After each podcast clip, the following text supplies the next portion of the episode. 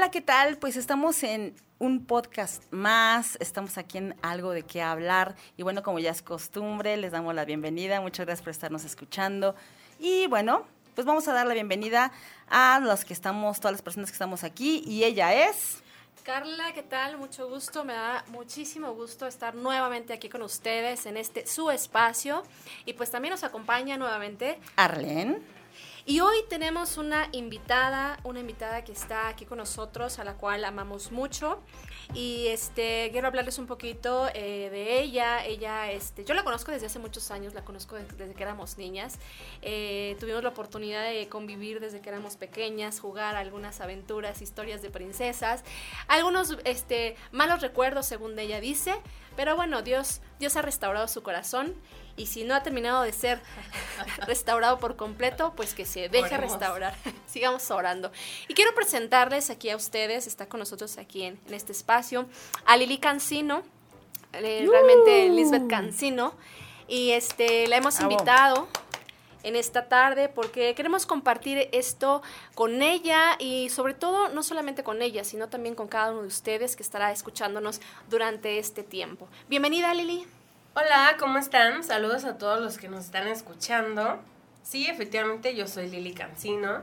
Eh, estoy grabando este podcast a la edad de 32 años. Uy. Soltera, sirviendo al Señor en España y visitando mi amado y hermoso país. Y solo quiero hace referencia a lo que ha dicho Carlita sobre las heridas.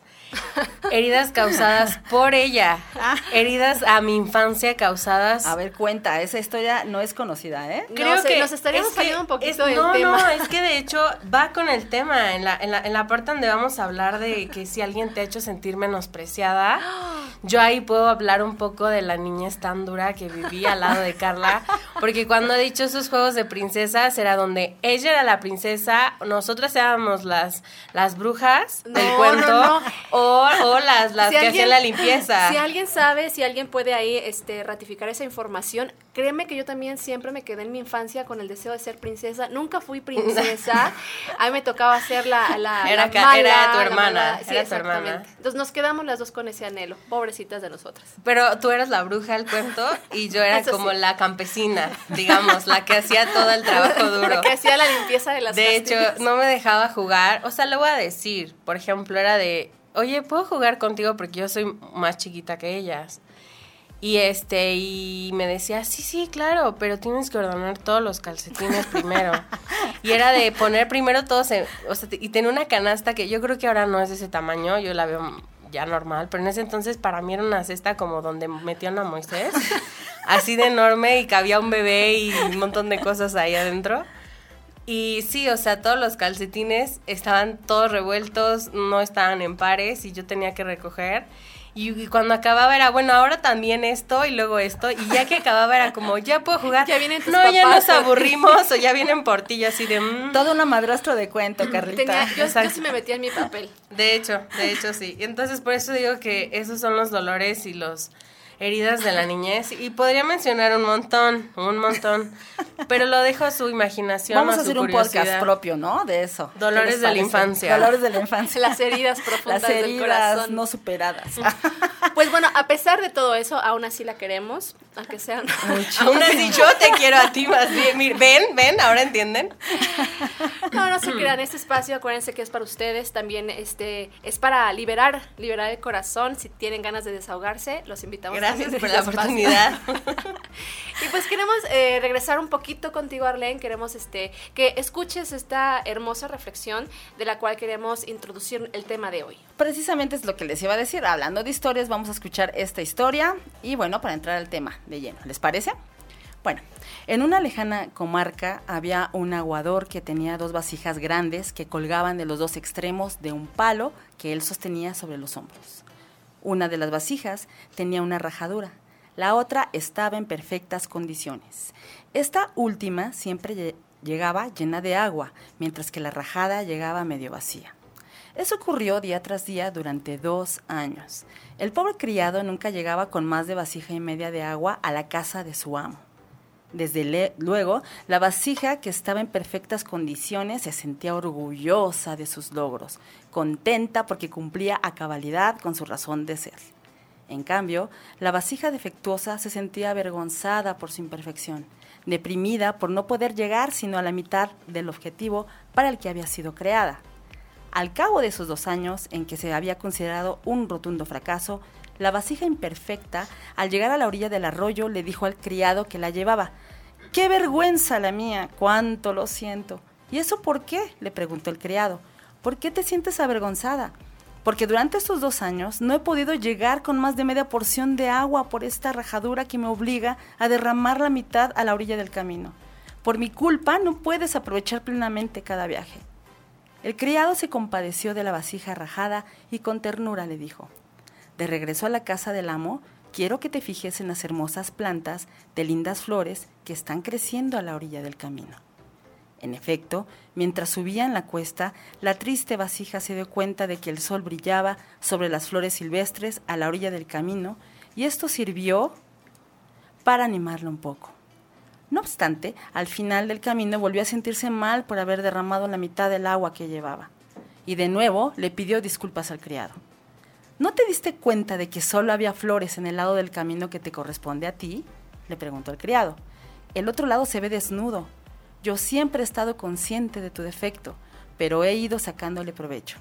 Por el lado tuyo del camino sembré semillas de plantas que dan hermosas flores, y todos los días al volver del arroyo tú las has ido regando.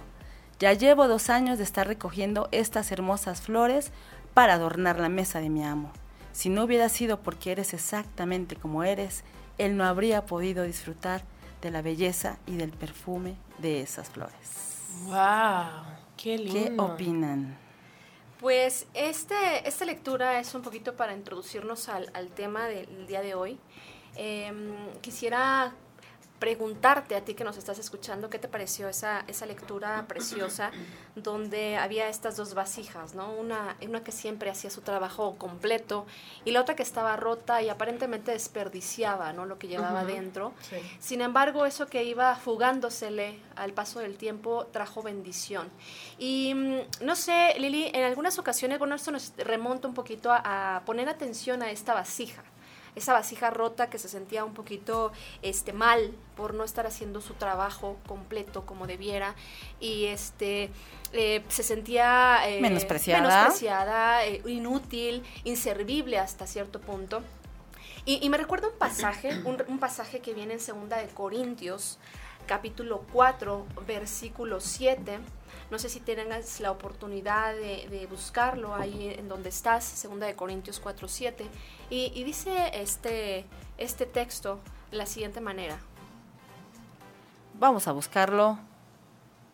Allí, en donde tú nos estás escuchando. De hecho, precisamente habla este pasaje acerca de las vasijas, las vasijas de barro. Y voy a darle lectura para que me puedas acompañar, sino para que lo escuches con atención. Y dice así, está hablando el Señor este, Jesucristo, bueno, son palabras que utilizó el Señor Jesucristo. Y dice, ahora tenemos esta luz que brilla en nuestro corazón pero nosotros mismos somos como frágiles vasijas de barro que contienen este gran tesoro.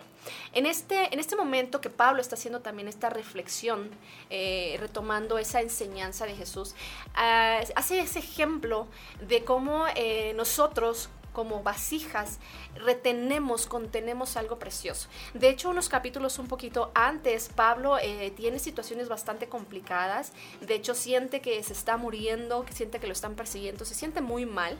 Sin embargo, puede reconocer este aspecto precioso que hay en su vida. Él dice, es que yo soy una vasija de barro. Y en esta ocasión, Lili, eh, te invitamos porque en algunas ocasiones hemos escuchado eh, algunas predicaciones, algunas palabras que tú has, has compartido en algunos lugares, en algunas iglesias. Y yo he escuchado algunas de tus oraciones de estas veces y tú oras, tú haces mención acerca de que tú eres una vasija. Has orado y tus palabras son, Señor, eh, utiliza esta vasija rota, esta vasija inútil para tu obra y deja que yo hable tu palabra. Entonces, eh, quisiera que nos explicaras, que nos hablaras un poquito acerca de lo que representa o lo que significa esto para ti. Sí, eh, para mí es una, para empezar es una gran responsabilidad poder compartir la, palabra de Dios. realmente eh, no tomo a la ligera el, el, pararme frente a un púlpito. Yo lo, lo, lo considero algo que merece muchísimo respeto no solamente por, porque estás trayendo alimento, no tú, sino el Espíritu Santo a través de ti, al, a las ovejas, al pueblo, a su iglesia, sino porque el lugar donde pisan tus pies es un lugar santo, o sea, es un lugar en donde el Señor habita con temor y temblor. Con esa reverencia eh, lo hago. Entonces, yo siempre me he considerado, como dice la, la escritura en, en Isaías 64.8, que dice, Señor, tú eres nuestro Padre, nosotros somos el barro. Tú eres nuestro, nuestro alfarero y nosotros somos obra de tus manos. Somos todos nosotros. Entonces, eh, también recuerdo, siempre que comparto esta oración y voy a predicar, en Jeremías 18, donde el Señor habla sobre esa vasija que se rompió y que tuvo que reconstruir y que tuvo que rehacer. Y justamente también el pasaje que acabas de leer, que la gloria que hay en la vasija es lo que importa. La vasija como tal es, la, es contenedora, por supuesto, pero sin esa gloria, sin la presencia del Espíritu Santo, el poder de Dios o la mano del alfarero obrando, es una vasija inútil. O sea, no es más que barro duro, simplemente. Puede ser de aspecto bonito, pero es inútil. Y el hecho de decir rota lo uso porque me considero esa vasija que se rompió, que se quebró, y que el alfarero en su gracia y su misericordia pudo rehacer. otra vez. Y claro, entonces es una obra eh, de gracia. Y siempre hago esa oración para que a mí no se me olvide que no soy yo la que habla, sino es Dios hablando y para que la gente vea no al hombre, sino al alfarero. Fíjate qué interesante porque hablando de, de vasijas rotas, podríamos decir que una vasija rota tiene mucho menos valor que una vasija normal. ¿No? si lo vemos en un sentido literal, ¿verdad? La gente no lo compraría. Claro. Y entonces hablamos, estamos hablando de un menosprecio. Y entonces eso nos lleva al punto número uno. Eh, eh, yo quisiera ahí interrumpirte tantito, Arlen. Este, creo que podemos ir un poquito más allá. Eh, si, si, vamos en varios pasajes en la Biblia, eh, las vasijas de barro eran un utensilio que todos tenían en casa. Así es, muy común. Sí, era común. Es como imaginarnos en la actualidad, este, tal vez ya no, ya no se utiliza mucho en nuestra cultura, en nuestra actualidad, mucho las vasijas de barro, que claro, una agüita de, vasija de barro es deliciosa, un cafecito también hecho en ollita de barro café de olla. delicioso, pero ya no es como muy común. Antes sí, todas las mamás o las abuelitas tenían la ollita de barro, ¿no? Pero, este, ¿qué tan común era ese, ese objeto? Y vamos a, compararlo o a equipararlo en la actualidad como si fuera una caja de cartón, donde es un objeto que realmente puedes, eh, puede ser muy útil, porque ¿qué guardas en una caja de cartón? Sí, eh, cosas, en la cocina, de la de cocina, libros, este, cobijas, o sea, cosas a lo mejor para empacar, para De adorno, también mm, cuando ponemos, la ponemos de regalo. Pero realmente, en cuestión de costo, ¿cuánto te cuesta una caja de cartón? O sea, es muy económico. A veces hasta la reutilizan. Te la regalan. Te la regalan también. En algunos lugares la, te la regalan, ¿no? Les es basura y te la, te la llevas. Eh, se moja y deja de funcionar, deja de servir realmente, se echa a perder. Y con tanta facilidad la tiras, te, deshaces de ella. Y algo así eran esas vasijas rotas. Dices, es que ya no sirve, pues la tiras. Y muchos de esos pedazos que eran tirados, que de las vasijas rotas, eran utilizados por la gente que tenía lepra eh, en, la Biblia para rascarse. Entonces imagínense la, la, utilidad o realmente el valor o el precio que tenían estas piezas de barro, pues era realmente inservible o inútil. Yo, yo solo quiero, antes de cambiar al siguiente punto, eh, recalcar la parte de que no es un, un menosprecio de me tiro para que me recojan. Claro pero tam, o sea, la manera en la que lo hago yo, pero tampoco es un menosprecio de que yo me sienta en el contexto mexicano una inútil buena para nada, sino más bien es recordar, hermano, mira, vas a escuchar la escritura, quiero empezar a orar, pero quiero recordar que no es por mí, no es para mí, no es ni siquiera eh, ningún crédito para mí, todo es la gloria de Dios y reforzando ese pasaje. Somos contenedores de esa gloria que se mantiene en vasijas de barro sencillas, ¿no? Eso es lo que quiero, es, es, por el que lo hago este tipo de oraciones, tanto para recordarme quién soy en Dios y que obviamente al ser una vasija contenedora de la gloria de Dios te vuelves útil, te vuelves eh, renovada, te vuelves eh, un instrumento en las manos del alfarero para bendición, ya sea que Dios derrame en ese momento agua para dar de beber a la iglesia, aceite, harina, eh, lo que sea, ¿no? vino y espiritual, obviamente hablando, y, se, y, vertirse, ¿no? Es simplemente el hecho de no es un menosprecio personal, sino humillarte para que él crezca. De hecho, en ese sentido, efectivamente qué bueno que lo tocas, porque realmente como seres humanos Dios nos da un valor especial. Así es. Y cuando nos acercamos al Evangelio y, somos eh, bendecidos con la salvación a través de la sangre del Señor Jesucristo, nos da un valor incalculable, muy especial. Más sin embargo, en la parte del servicio es donde podemos reconocer que no somos nosotros, como tú lo decías, ¿no? Es Él en nosotros, es Él a través de nosotros.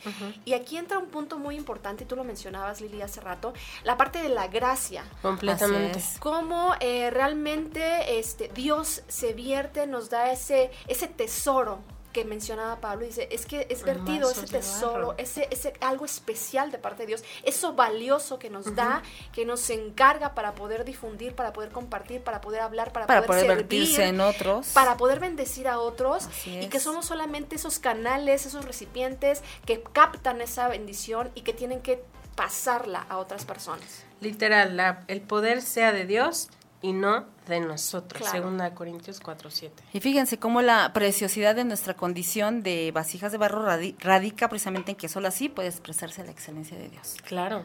Solamente a través de, de nosotros como vasijas de barro podemos eh, enseñar lo que Dios no es a través de. Claro. ¿no? Ahora, eh, en esa parte de la gracia, eh, a veces nos sucede mucho que ya estando dentro de, del movimiento, dentro de la actividad, dentro de la iglesia, dentro del servicio, a veces se nos sube un poquito. A veces nos vamos con un poquito con los títulos o nos vamos con el a ver quién es el que sirve más y, no nos damos cuenta que así como Dios ha sido o nos ha dado esa gracia para poder ser esos contenedores, así lo puede ser la persona que está a nuestro, a nuestro lado y es mismo merecedor de esa gracia y de esa bendición de parte de Dios. Y como tal, creo que tenemos que tratar a esa gente también. Así es. Como tú decías hace rato, ¿no? Sin menosprecio, sin rechazo, sin, sin egocentrismos, sin, sin querernos creer y sentir más o superiores a cualquiera otro, ¿no? Claro, claro, claro. Claro, porque entendemos que el valor pues nos los da él, no es por nuestras habilidades, nuestros talentos, es él el que le place en su infinita bondad ponernos en el lugar correcto y eres tan valioso como el que está, digamos, eh, en vistas, como el que no se ve, ¿verdad? Entonces, pues es importante eh, dejarles eh, claro a nuestra audiencia que para eso son todo este tipo de, temas que estamos tocando. Eh, qué hermoso esto de, la, de las vasijas de barro, ¿verdad? En donde vemos que el tesoro de, del Evangelio viene de Dios, no de nosotros. Exacto. Y la gloria es para Él. Claro, claro, así es. Y pues bueno, este, retomando o siguiendo un poquito con este aspecto, eh, ¿qué, es, ¿qué es la gracia de Dios? La gracia de Dios nos hace humildes. La gracia de Dios quita todo orgullo y toda altivez de nuestro corazón. También esto nos permite el poder ser más sensibles, no quiero decir más humanos, sino más sensibles. claro. Y poder extender la mano al que necesita ayuda, al que necesita apoyo, al que necesita, este, inclusive que se le impulse. La gracia es tener lo que no mereces. Sí. Y la misericordia es no recibir lo que merecía recibir. Entonces, la gracia es eso que tienes valioso de parte de Dios eh, que dijeras, wow, es que no merezco recibir esto, pero gracias porque lo tengo, ¿no? Claro. Sea amor, sea paz, sea eh, una, una oportunidad de ser renovado, restaurado, transformado, lo que sea un regalo, eso es gracia. Dar de gracia lo que por gracia hemos recibido, ¿no? Claro, pero hay que entender ese, ese pasaje o esa frase, ¿no? Hay que entenderla mucho y, practicarla, porque, bueno, la sabemos de memoria y creo que es, una, es una frase del argot evangélico cristiano, este, pero es algo que verdaderamente necesitamos, necesitamos con urgencia practicar y practicar bien. Y el la, otra, otro aspecto importante de la gracia es que yo creo que también la gracia evita que hagamos comparaciones, que nos comparemos con otras personas y eso este, es, es poder aceptar, aceptar a las demás personas como son, con sus defectos. ¿Quién no tiene defectos? ¿Quién no tiene fallas?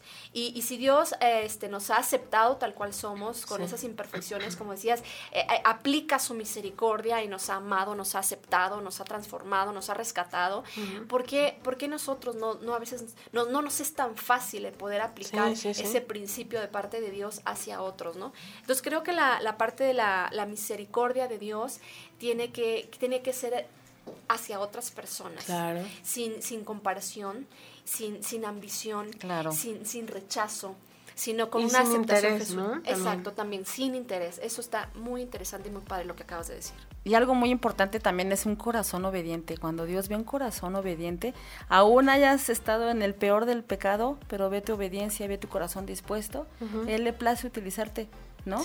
Y a veces dices, híjole, pues mira, esa persona tiene poquito, no sé, tiempo que llegó, y de repente la vez dices, wow, ¿no? Qué transformación. Pero es porque el corazón dispuesto que él puso ante los pies del Señor es lo que hizo que Dios lo viera con esos ojos de misericordia y de bondad. Pues muy bien, ahora sí vamos a, seis principios interesantes que queremos dejarte eh, en esta tarde. Este, acuérdate que eh, es, todo esto es con la finalidad de poderte dejar algunas cosas, algunos puntos prácticos. Y el primer punto que queremos compartir contigo, toma nota, y te viene con una pregunta. ¿Alguna vez te has sentido rechazado?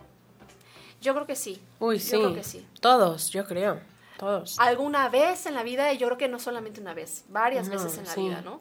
Sea que si no te quieren invitar o no te quieren prestar o, se burlan de ti. O, o, fuiste un hijo no deseado en ese momento. Wow, sí, sí, sí. O sea, de cualquier manera hemos vivido rechazo. Sí, claro. Y muchas veces el rechazo viene luego de casa.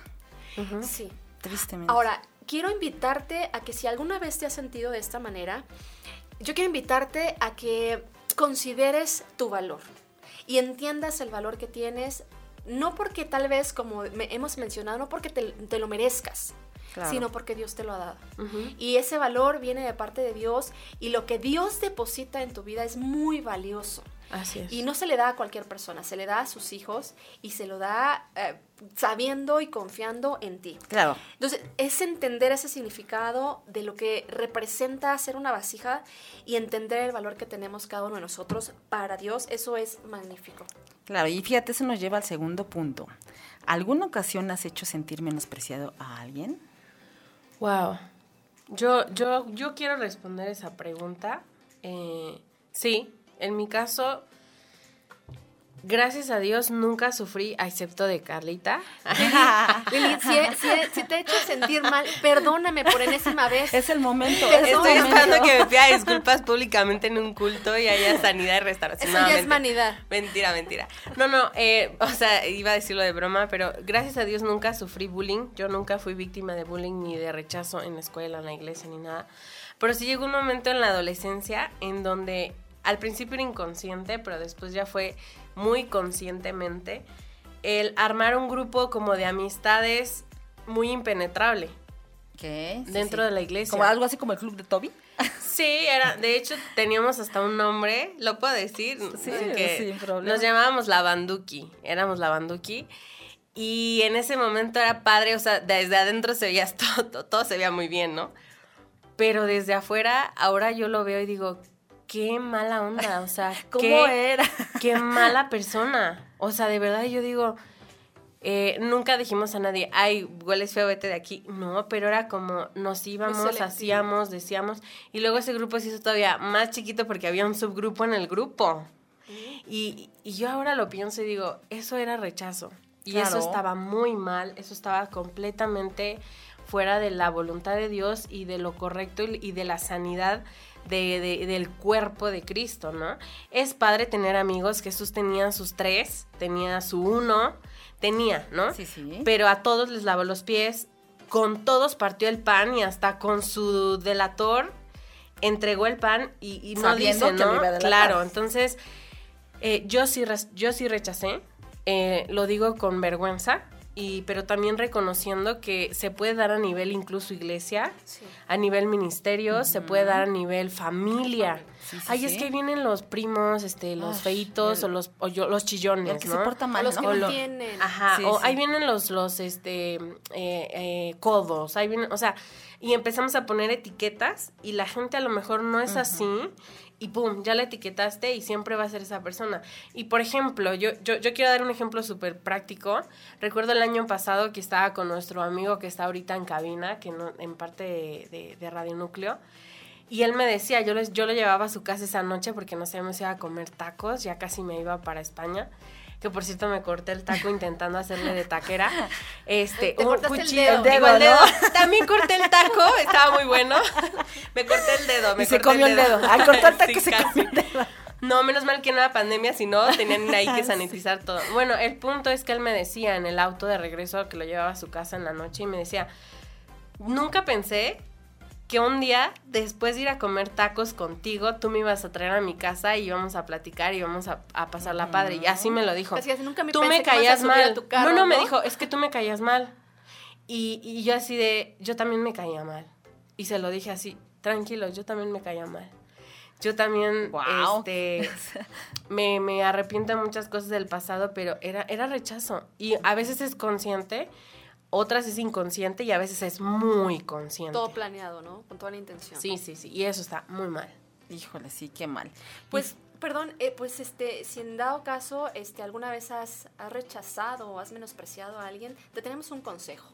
Bueno, pues es- eh, aceptar que eres una vasija, primero que todo, aun si estás rota, esto te da la esperanza de que no hay vida quebrantada en donde el Señor no pueda actuar y hacer maravillas. Ahora, si lo has hecho, lo único que necesitas hacer es cambia.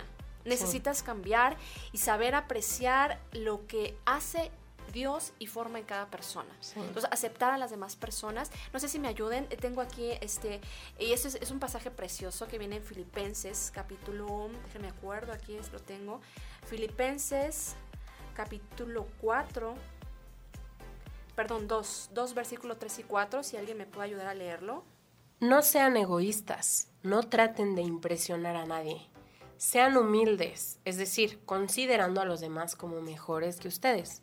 No se ocupen solo de sus propios intereses, sino también procuren interesarse en los demás. Claro. Filipenses 2, 3 y Es poder 4. aplicar esa presencia de Dios que está en ti, ese amor de Dios que está en ti hacia las otras personas y tratarlos como, como a ti no te gustaría ser tratado. O sea, si quieres que la gente te acepte, que la gente te reciba, que la gente te invite, creo que también nosotros tenemos que ser incluyentes y aceptar a las personas tal cual son, aún con sus defectos. Claro. Claro. Mira, una de las, yo no soy, por supuesto, una profesional en el tema, no soy psicóloga, no soy psicoterapeuta ni, ni nada de eso, pero he tenido la oportunidad de caminar muy cerca de, de- de personas que sí lo son. Y una de las, de las raíces del rechazo hacia otros es un rechazo hacia ti mismo. Claro, es un reflejo, ¿no? Obviamente yo rechazaba en ese momento a la gente porque yo estaba viviendo a puerta cerrada una depresión. Yo estaba viviendo a puerta cerrada un rechazo hacia mí misma y un- el rechazo de una persona amada que me rechazaba a mí, ¿no? Entonces, ¿qué hago yo? Ah, pues yo voy rechazando a, a diestra y siniestra, ¿no? Consciente o inconscientemente, pero es porque hay un rechazo también hacia ti. Híjole, qué qué fuerte, pero bueno, este, creo que ese es un punto en el que se, se podría ahondar muchísimo más. Pero este, vámonos a nuestro tercer punto, a nuestro tercer eh, consejo, recomendación. Y mira, el tesoro del Evangelio viene de Dios. Así es. Recordémonos, o más bien, tengamos muy presente que no viene de nosotros. Dios espera disposición de que seamos colaboradores de su obra y que podamos ser- contribuir y que podamos extender y que podamos Así bendecir es. a otros de todo lo que Él nos da, darlo a las demás personas. Claro que sí. Y para cerrar ya este interesante espacio que hemos tenido, muchísimas gracias Lili. No, No, queremos gracias a ustedes. irnos sin, des- sin darte las gracias, agradecerte y bendecirte. Tenemos una eh, pregunta que te la queremos hacer, por supuesto, a ti. Eh, ¿Estás, ya estuviste dispuesta a hacer una vasija? ¿Qué le dirías tú a aquellas personas que quieren ser pues una vasija útil para Dios y puede- quisieran ser también impulsores de su gracia en la vida de otros? Bueno, primeramente que se reconozcan vasijas, Así es. reconozcan sus vulnerabilidades, pero también sus fortalezas. Yo tengo hoy en día claro qué es mi fuerte y la verdad en qué soy débil. ¿Cuál es el punto de, de quiebre, no? Porque a lo mejor allí hubo una, una Fisura, ¿no? fisura que, el, que el alfarero ha, ha resanado, pero es un punto de quiebre donde el enemigo va a estar golpeando, golpeando, golpeando hasta que se quiebre. Afuera de la puerta esperando a ver a qué horas. Sí, sí. O afuera va a estar ahí martillándote, ¿no? Entonces, primero, eh, entiende tu concepto como vasija. Conócete como vasija por dentro y por fuera. Conoce tus fortalezas y tus vulnerabilidades. Una vez que tú entiendes eh, la intromisión, puedes hacerlo hacia el exterior. Entonces, una vez que tú tienes claro en qué tienes que estar eh, trabajando, limpieza, mantenimiento, cuidado, relación con el Señor, para que Él se vierta en tu vida y una vez que estás bien rellena de la, la gracia y la gloria de Dios que dice ahí la escritura, entonces ahí tú puedes impulsar y dar esa gracia a otros. Y ahí es donde compartes lo que hay en ti. ¿Qué hay en tu vasija? ¿Hay buen alimento? ¿Qué estás está podrido, está vacío, es de calidad, es de dónde lo sacaste. ¿Lo sacaste de- del cielo o lo sacaste del camino? ¿Te fuiste al mercado a lo fácil a, a conseguir? ¿De qué estás relleno? ¿Qué hay en tu, en tu, en tu vasija? Y una vez que lo tengas claro y sepas qué es lo que hay en ti, que por supuesto sea algo bueno, dalo a los demás. No necesitas irte al otro lado del mundo, o sí, pero lo que sí necesitas es aprender a vaciarte, porque ese es otro punto de la Claro. vasija. Si la vasija no se vacía, nunca se puede volver a llenar. Claro, no hay espacio. Y cuando se vacía, siempre el Señor te vuelve a llenar. Cuando tú te vacías, Dios te vuelve a llenar. Si no te vacías, Dios no te va a seguir llenando. Claro. Y te vacías a otros y así Dios viene y te da. Entonces, mi consejo es ese. Número uno, conócete. Conoce tus vulnerabilidades, tus puntos fuertes, tus puntos débiles. Eh, Vacíate. vací- no, antes llénate de lo bueno y vacíate.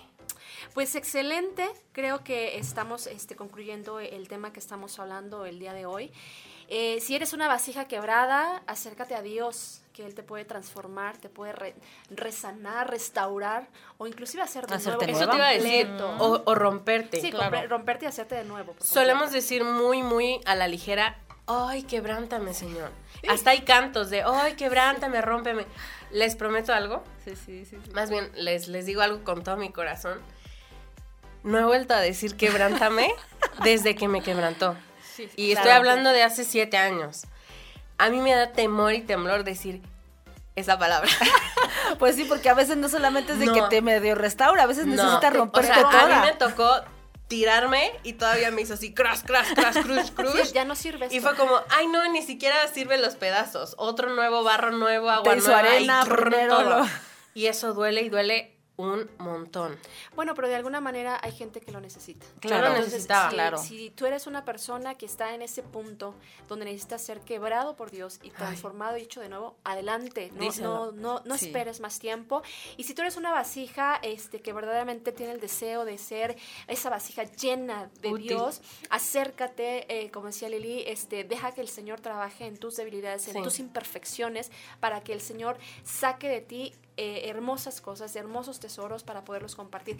Muchísimas gracias, muchísimas Sí, gracias, muchas Lili. gracias, Lili, Fue por estar con nosotros. Fue una plática muy padre, ¿no? Sí, Gracias. fue padrísimo tenerte aquí con nosotros. Esperamos que en un futuro no muy lejano puedas nuevamente estar, este, si a lo mejor no físicamente, podamos estar ahí hablando de manera. Claro sí, digital, audible, ahí compartiendo este espacio, porque acuérdate que este espacio es tuyo y pues queremos decirte que tengas un excelente día. Nos despedimos de ti. Síguenos en nuestras redes sociales. Claro que sí. Facebook e Instagram. Estamos aquí. Este, en algo de qué hablar y Carla. Nos vemos. Hasta, la, próxima.